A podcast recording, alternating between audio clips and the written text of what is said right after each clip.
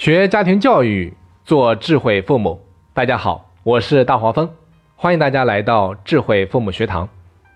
三天之后啊，就是春节了，在这里，大黄蜂和团队给各位拜一个早年，预祝大家新年快乐，在新的一年里面旺旺旺，一旺百旺。本堂课，我想和大家来聊一个关于孩子贪玩的话题。说到孩子爱玩、贪玩这些话题啊。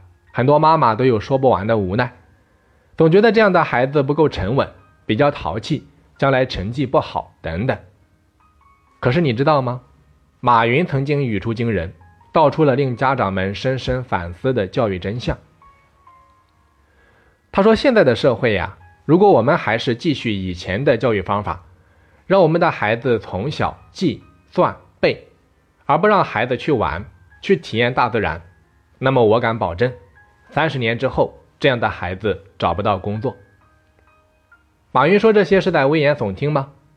并不是，因为按照目前的社会科技的发展情况来看，在未来啊，大数据、机器完全可以取代人类去做那些需要死记硬背的知识，而机器永远取代不了什么，那就是我们人类的智慧、创造力还有情感。而孩子的智慧、创造力和情感。靠生硬的去学习是很难掌握的，更多的需要孩子从小在玩耍，在体验大自然的过程当中啊，逐渐的建立起来。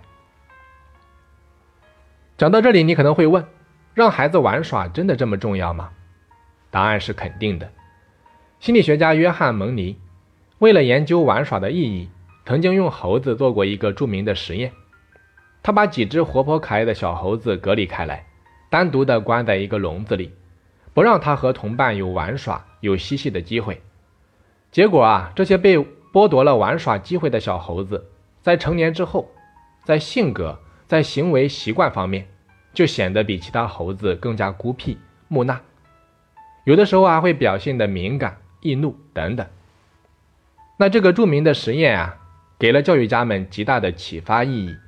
玩耍对于孩子来说，可能也具有非常重要的意义。最后，事实证明，确实如此。孩子在成长发育的过程当中，每个年龄段都有这个年龄段该做的事情。比如说，在幼儿时期，孩子正处在口欲阶段，什么意思？就是通过把东西啊放到嘴巴里面来感受它的质感。如果得不到正确的引导与满足，就会在今后的性格习惯上造成不良的影响。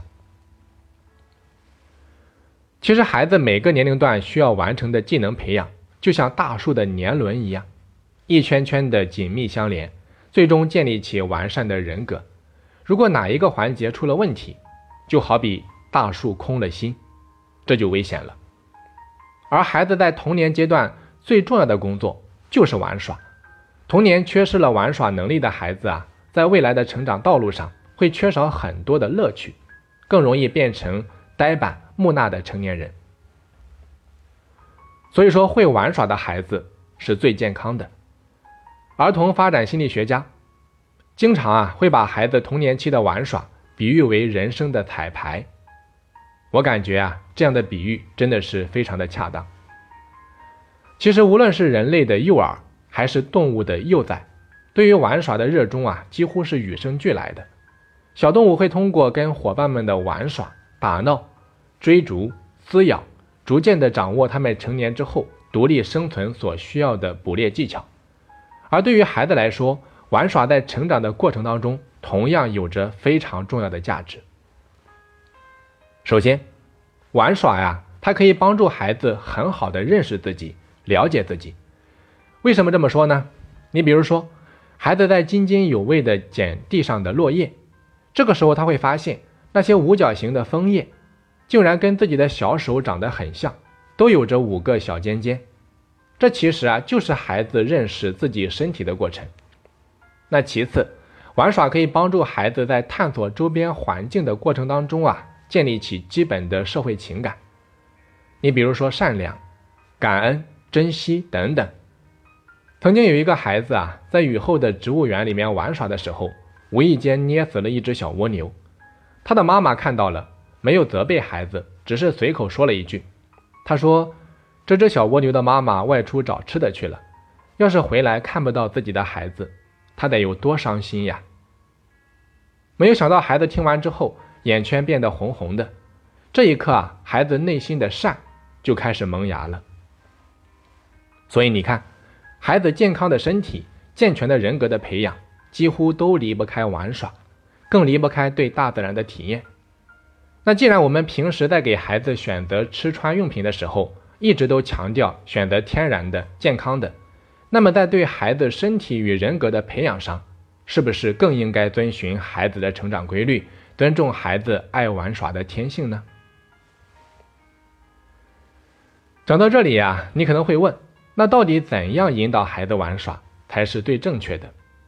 其实啊，尊重孩子玩耍的天性，跟彻底放任孩子的散养，还是有着本质的区别的。要想使得玩耍真正的对孩子的人格习惯有益。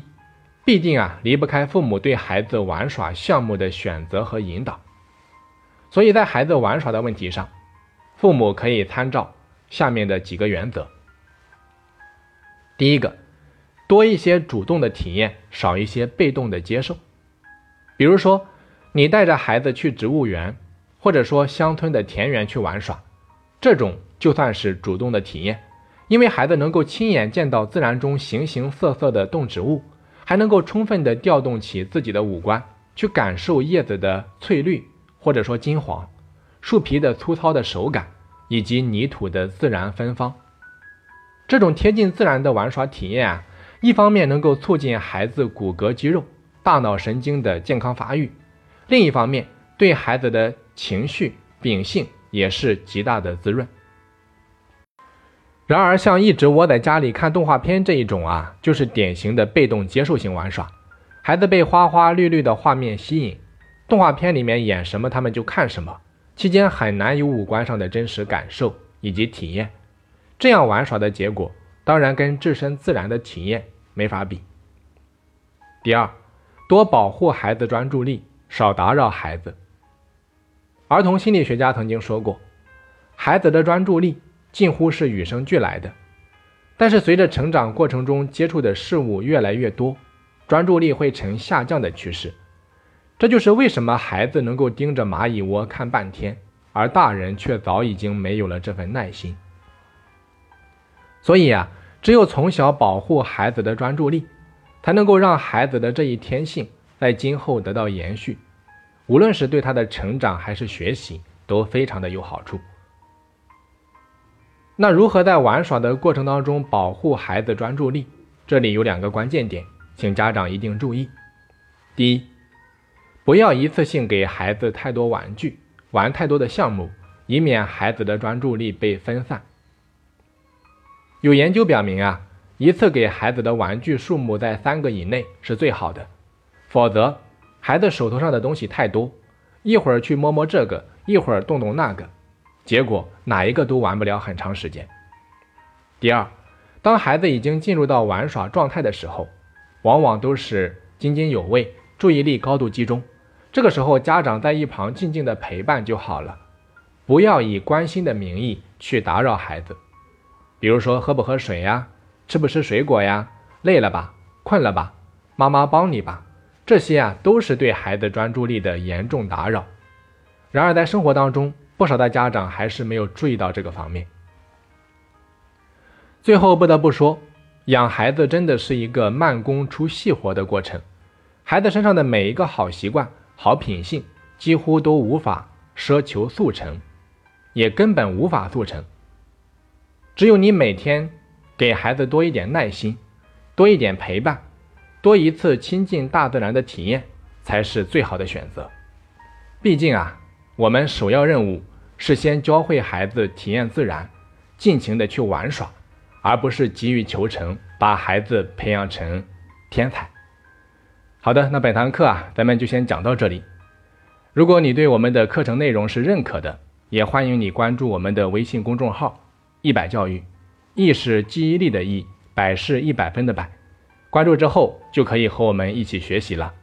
在二零一八年，我们致力于和你一起打造一个终生学习的平台。在这里，大黄蜂代表团队欢迎你的加入。我是大黄蜂，咱们下期再见。